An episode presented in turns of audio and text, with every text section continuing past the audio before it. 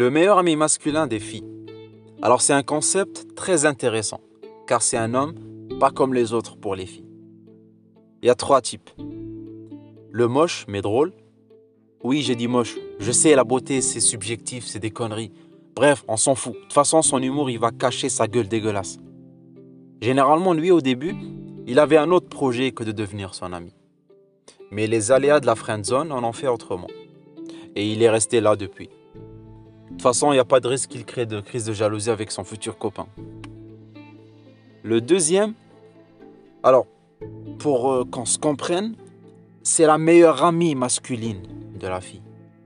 C'est-à-dire que pour lui, limite, il serait plus attiré par l'ex de la fille que par la fille. C'est-à-dire que pour lui, la fille n'est pas mangeable. C'est-à-dire que, bon, bref, il est gay. Passons au troisième. Alors le troisième, il est beau, drôle, à l'écoute. Il s'entend très très bien avec la fille en question. Et parfois la fille lui répète qu'elle veut avoir quelqu'un comme lui dans sa vie. Oui, il y a un problème quelque part. Ah mais non, non, j'ai compris. C'est comme un entraîneur qui laisse un de ses meilleurs joueurs sur le banc pour le faire rentrer à la fin.